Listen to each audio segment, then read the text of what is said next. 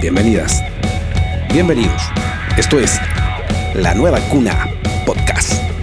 Un proyecto financiado por el Ministerio de las Culturas, las Artes y el Patrimonio. Fondo Regional Difusión. Episodio número 7, podcast La Nueva Cuna. Hoy nos encontramos junto a Pablo Muñoz de corriente.cl. Hola Pablo. ¿Qué tal, Pascual? Hola Pablo. Mucho gusto. gusto conocerte. El gusto es mío. Oye, eh, contémosle a la gente qué es lo que es corriente. Ah, pero antes, este episodio está relacionado con lo que es el videoclip. Vamos a hablar de los videoclips principalmente. Así que cuéntanos, ¿qué es corriente? Eh, corriente es un estudio creativo, primero que todo, que está especializado en el trabajo con artistas y con bandas locales. Claro, al, al decir tu estudio creativo es porque enfocáis videoclip, páginas web, o sea... Todo el trabajo, eh, desde el trabajo de arte, del diseño de arte, diseño de marca, eh, diseño web, hasta la producción musical. Ahora, bueno, tenemos este, este, espacio físico donde tenemos el estudio, estamos produciendo discos, yo soy músico desde los 13 años y, desde que empecé a tocar que he sido productor, sin saberlo, Em, Concretamente el, audiovisual, ¿qué es lo que enfocáis en, corriente? Así? Bueno, el proyecto se ha sustentado todos estos años por el trabajo con empresas. ¿ya? Em, lamentablemente el, trabajo artístico no nos, da un dividendo constante. Tú el del músico, la música. Bueno, nosotros nos conocemos hace ya un buen tiempo y por lo mismo nos conocimos en un videoclip, ¿cierto? Exactamente. ¿Qué elementos encontráis tú que son importantes y que hay que destacar? Eh, eh, a ver, creo yo que, las bandas que más destacan y, las que más progresan son las que invierten más tiempo y más plata en sus proyectos. ¿ya? Por lo general, las, que nosotros hemos visto eh, destacarse acá en Conce son las bandas que ensayan más de una vez a la semana, son las bandas que invierten de su tiempo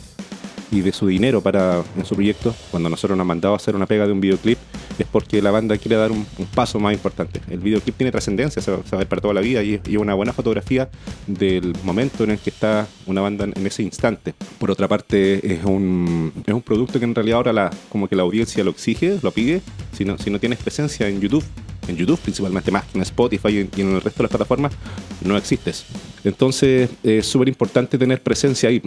Pero tú te, tú te detienes de repente a observar, a observar el, trabajo audiovisual de las bandas de Conce, porque siempre, ahí, es donde nos queremos enfocar. O sea, cómo, cómo evoluciona el videoclip en Concepción o, qué, podemos destacar de, de, la historia del videoclip, por ejemplo, en Concepción, no, no, no siendo tú un historiador de esto, pero, pero aunque, no lo creas aunque no lo creas así, yo me metí a estudiar comunicación audiovisual el año 2000, no quería estudiar cine, yo quería estudiar, o sea, quería trabajar en algo relacionado con la música, entonces encontraba que el, el videoclip era, era lo que más me, me tincaba y no pude hacer un videoclip hasta que pasaron como 18 años, 20 años después que había egresado de la carrera.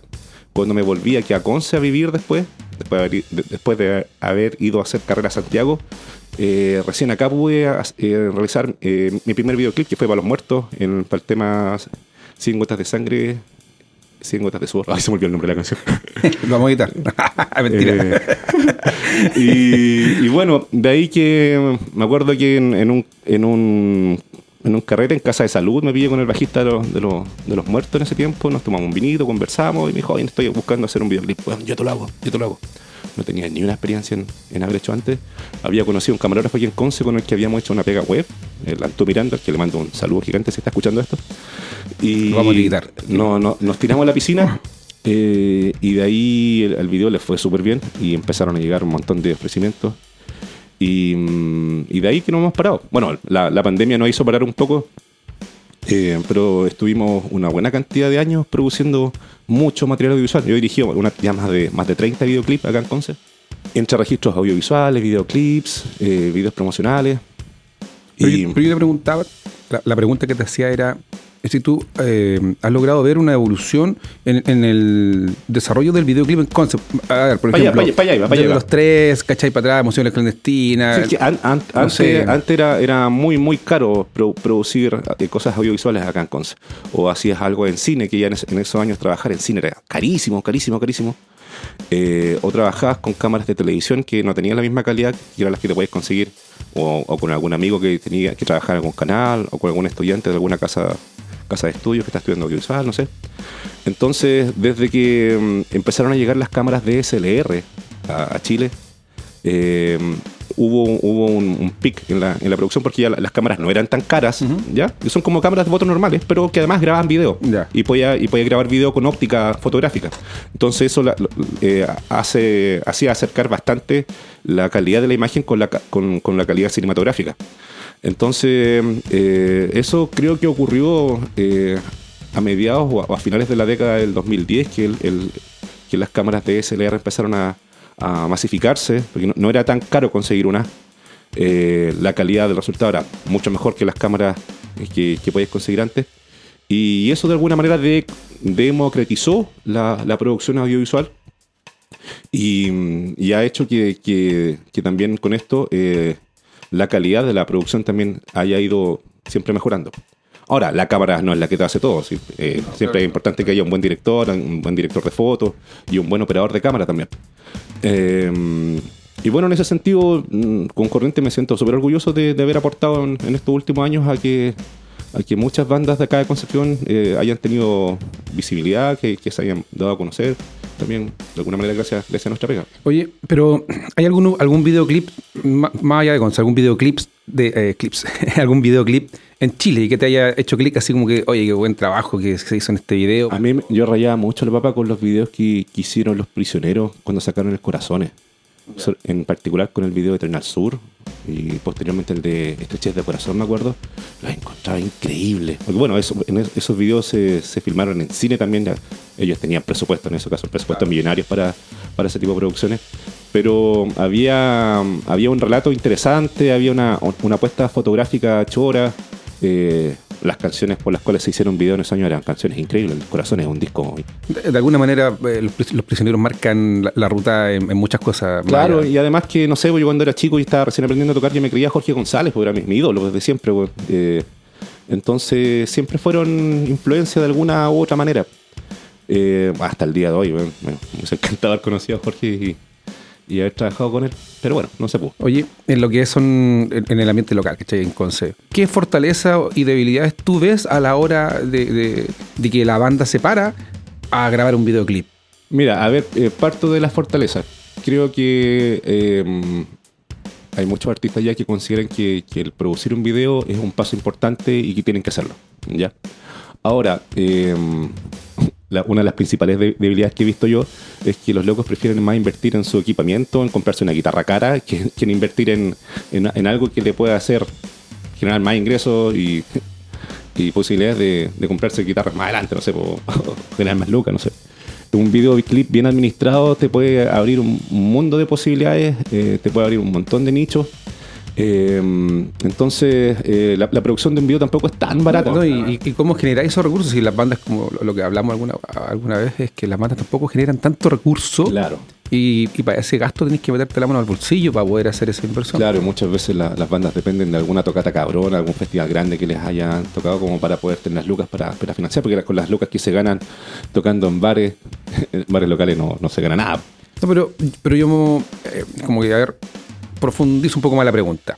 Eh, la actitud de la banda cuando ve, está frente a la cámara. Tú, logras ver de que hay un, no sé, hay actitud, timidez, eh, euforia. Eh. A ver, igual, igual me, pasa que con la gran parte de las bandas con las que hemos, trabajado, siento, siento yo que hay muchas bandas que son más, bien conservadoras al momento de pararse frente a una banda. Ese es el concepto. Porque pocas, pocas se atreven a, ponerse un look choro, a a, hablar bien frente a la cámara, mirar a la cámara. Falta irreverencia, así como que... Claro, y son, pocas las, que se atreven a hacer alguna idea un poco más elaborada o, algo más lúdico, no sé. o un guion de repente...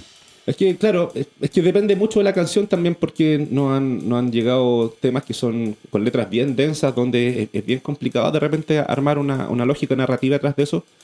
Eh, pero hay, hay canciones que nos llegan para hacer videos que, tienen letras súper explícitas, entonces de la misma letra está, se, arma el guion, como en el caso, no sé, de, de mm, el videoclip que hicimos para Pegotes también, que mm, tratamos de que, de que fuera bien de la mano con, con lo que la letra decía y, el toque lúdico se lo dimos con, la, con las máscaras que mandamos a hacer para, para estos niños. Que, eh, falta que la banda, o la banda, el proyecto musical, la cantante, el artista, sea más jugado, así como más atrevido en lo que es el desarrollo de, cuando estáis frente a la cámara es lo que es. Porque, por ejemplo. también por la poca experiencia, porque no, todos no toda la gente tiene, experiencia de, actuar, interpretar una canción frente a un lente, entonces... Pero cuando estás en un show en vivo... Es distinto, es distinto. Es absolutamente distinto porque hay, yo he visto músicos que tienen la media persona cuando se paran al escenario y tú les ponías un lente y esa persona no está. Entonces cuesta, cuesta un poco sacarla. Eh, pero bueno, es, bien, es bien relativo esto porque hemos tenido tantas experiencias como grabando con tantas bandas que las conductas que tienen los artistas frente al lente eh, es bien variable. Hoy día tu equipo, tu equipo de grabación, eh, ¿quiénes, quiénes lo conforman como para... Bueno, yo llevo todos estos años trabajando con, dos camarógrafos, principalmente. Eh, yo no soy camarógrafo, mi, mi, mi experticia está en la dirección y en el montaje. Entonces casi siempre subcontrato a Alejandro Maslow y bueno, y Antú Miranda con los que he hecho gran parte de las pegas. Los, chiquillos están, están full equipados, están más armados que Rambo, entonces eh, casi siempre eh, tenemos una, técnica bastante generosa como para, producir lo que se nos ocurra. Eh, también ahora último estoy haciendo pegas con el Nico Ñache, a quien también le mando un, gran saludo. Y, bueno, casi siempre estoy trabajando con, con, con alguno de ellos a veces me, me he podido dar el lujo de cuando hay presupuesto también contratar a, algún director de arte para yo ceder un poco ese trabajo y, no sabía siempre como mi, mano como director de arte. Eh, me ha tocado también trabajar con ilustradores. Hace un tiempo atrás hicimos un, videoclip para Ecocidio, donde pudimos incluir algunas ilustraciones del Pipe Oliva, que también había hecho la, ilustración del arte del disco Ecocidio y ese tipo de cosas que han, que han rehecho Tú, mencionabas de que ya has tenido la suerte de hacer muchos videos. Entonces has podido observar cómo se va también desarrollando la escena penquista. Eh, hay proyectos musicales que, a ti te, te llamen la atención, que tú destaques, eh, cualquiera sea, pero que tú digas, wow, está, buena la pega que están haciendo estos cabros o, o estas chiquillas. Sí, eh, Mira, yo ahora último como que, eh, bueno, estuve harto años pegado bien con el rock, pero no sé, hace rato ya como que estoy escuchando literalmente de todo. Eh, y bueno, estoy trabajando con hartas bandas de acá de Conce que, están haciendo cosas, cosas que me, gustan bastante y hay hartas que, he visto también que me gustaría trabajar. Me gusta caleta lo que está haciendo Lineino, el cantante de Inarbolese. Eh, después que el proyecto murió, hizo, armó su proyecto solista y y está muy choro lo que, lo que están haciendo los cabros. Eh, me gusta también, estoy ayudando a producir a, los chicos de Big Futuro, y una banda de trap, que comanda ahí el Ricardo Valdebenito, que había actuado en, Motaxis. Estuve escuchando el otro día lo que, lo que lanzó la, Fernanda Leiva, que está, está re bueno también. Eh, lo, que lo que sacó recientemente Prenauta lo encontré a toda raja, me gustó muchísimo también. Hay, hay, hay muy buena producción ahí. Eh, es generoso Concepción con... Y bien ecléctico, eso es lo que más me encanta de la ciudad, que hay, hay un abanico bien grande. Eh, pero igual me llama la atención que son pocas las bandas, o sea, del abanico tan grande de bandas que hay son, son muy pocas y contadas con los dedos las que realmente están tomando la cosa de manera profesional. Mira, ¿y con, decirte, no hace mucho estuve apañando a, la gente del bar Piedra Roja en el, en el manejo de sus redes sociales. Entonces eh, me tocaba recibir semanalmente las fotos de, las bandas que iban a participar ahí, eh, en los ciclos de tocatas que organizaban los chicos ahí, y, me llegaba material de muy mala calidad, muy mala calidad. O sea, fotos así con la de, no sé, 400 píxeles de ancho. La mayoría, la, mayoría de las bandas no, ni siquiera invierten en, pagarle un fotógrafo, que los, fotógrafos hoy en día están cobrando, pero baratísimo por una producción fotográfica. Y nada, la mayoría te manda selfies, eh, fotos sacadas de ensayos, ¿cachai? Entonces, claro, em, se hace la cosa por cumplir, más que, más que por darle un sentido profesional, ¿cachai? Em, no es lo mismo grabar un videoclip con un teléfono que grabarlo con una cámara vecina. Aunque el teléfono, sea 4K y todo ese cuento. Aunque tenga la mejor calidad, se ve. Ya hay que considerar que, ese videoclip también lo va, a lo va a ver gente que entiende de, audiovisual también. Entonces hay que, hay que producir pensando en todos los nichos, pues, en que te va a ver tu mamita, que te va a ver eh, la persona que, que te, va a ver a las y te va a ver el, productor que entiende de lo que está viendo y, lo que está escuchando. Eso me llama la atención que no toda la gente, como no todas las, bandas de acá con como que le toman eh, realmente el peso a trabajar de manera profesional.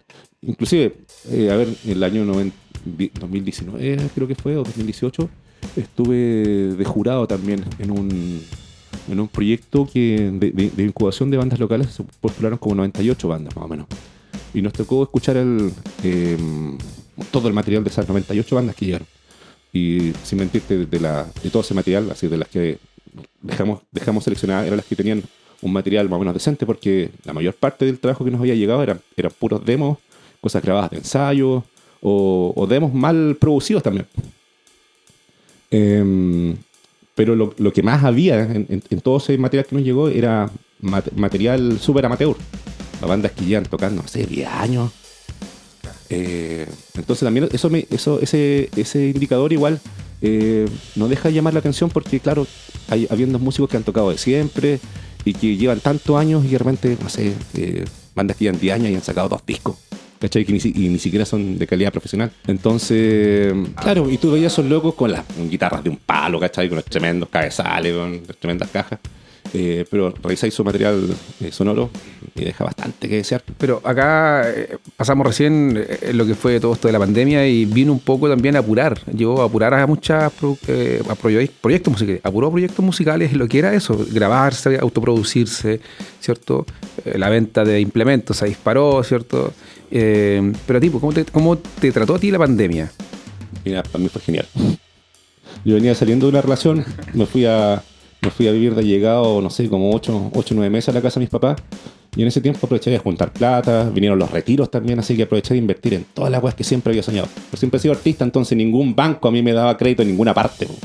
¿ya? Eh, jamás, jamás, nunca. Pero llegó, llegó Peguita, llegó gente que Sí, sí, sí. Como no, no, no, la gente no se podía juntar, me tocó editar muchos videos de, de, de sesiones grabadas con teléfonos, por ejemplo. La pantalla dividida en cuatro y y mostrar a todos los, a todos los músicos tocando en sus casas. Esas pegas fueron las que más salieron en ese tiempo. Eh, lanzamos por ese tiempo también un, videoclip que hicimos para, mm, para Los Venenos, que fueron imágenes que grabaron ellos con sus teléfonos, con fondo negro, grabados de sus casas, por sus cabros chicos muchas veces. Y, con ese material que, iba recibiendo, se armaba un montaje, se sacaron imágenes de YouTube, algunos textos que se ponían por ahí encima y, y ya se presentaba algo me tocó también hacer algunos vídeos para, sí, hizo todo para los tetites totato también en ese tiempo que también los cabros se grababan con teléfonos de sus casas y ahí había que ingeniárselas y tratar de, de mostrar algo. Lo que, lo que sí, eh, y, no fue solamente en mi caso, me llamó la atención que mucha gente estuvo súper activa creativamente ya en, el tiempo de pandemia. Hubo mucha gente que alcanzó a componer mucho, a, eh, Así como yo, también hubieron muchos músicos que se compraron su interfaz, que se compraron sus micrófonos y aprendieron a grabarse por sí solos. Y eso también provocó que en, esos años que estuvimos en pandemia eh, se hizo harta producción y composición musical. Yo, sin ir más lejos, también en, en, Trataba Medio Mondongo, que es mi proyecto de música infantil, y compuse gran parte de esas canciones mientras estaba encerrado con mis viejos ahí tomando once. y, y fue súper fructífero. Cuando la banda, el artista, la cantante, el cantante, se para enfrente de la cámara a la hora de, grabar, dame dos, tres tips de así como que esto tiene que estar siempre ahí. Em, bueno, es importante que el artista se crea el cuento, de que, siempre que se pare frente a la cámara eh, interprete bien lo que escribió en las letras. Em, porque tienes que transmitirlo con la mirada, tienes que transmitirlo con los gestos, con las manos, con tu cuerpo, con tu movimiento. Entonces, eh, muchas veces es súper necesario llegar con eso aprendido, ensayado. Así como tú ensayáis las notas de tu canción y la, afinación, no sé, tenéis que también ensayar eh, tu expresión corporal. Oye, eh, para ir cerrando, para que vayamos cerrando, eh, lánzate un mensajito a las bandas y en general lo que tú haces, invítalas a, a conocer Corriente. Eh, ya, bueno, primero que todo, les agradezco que me hayan invitado en la vitrina y que, bueno, contarle a la gente que estamos, eh, bueno, lanzamos no hace mucho el, nuevo sitio de Corriente, corriente.cl, que está enfocado full en el trabajo artístico. Y como mensaje, no sé, invito a, a, la banda a tomarse, a, tomarse eh, en realidad el serio el trabajo profesional. Y el trabajo profesional involucra el, uno, ser disciplinado, el escoger un buen equipo también y el, siempre tener como perspectiva la calidad. ¿ya? Si la cuestión no, no tiene calidad, mejor no presentarla. ¿ya? Porque eh, la calidad de tu trabajo siempre va a ser un, buen indicador. Si tu trabajo es de calidad, se te van a abrir puertas en todas partes. Porque la persona, el productor que te va a contratar va a decir, ah, ya, estos locos se lo toman en serio. ¿Cachai? Entonces, eh, el tener una, una, buena imagen de marca, un buen videoclip, un disco que suene bien, son siempre las principales eh, tarjetas de presentación que tenemos nosotros para presentarnos ante quienes organizan eventos. Y, todo ese material tiene que venir con buena calidad o con buena calidad. Es la única manera en que la gente... ¿Con buena calidad o buena calidad? Sí, es la única forma en que la gente te toma en serio. Acá en Conce hay calidad de productores que están haciendo pegas bacanes, eh, calidad de productores audiovisuales también que están haciendo cosas, cosas choras, productores gráficos. Pero, pero quedémonos, quedémonos con ese concepto. Hagamos las cosas en buena calidad y en buena calidad. sí, esa es la premisa. Ya, muchas gracias Pablo. Adiós. Saludos a toda la gente. Esto es La Nueva Cuna Podcast.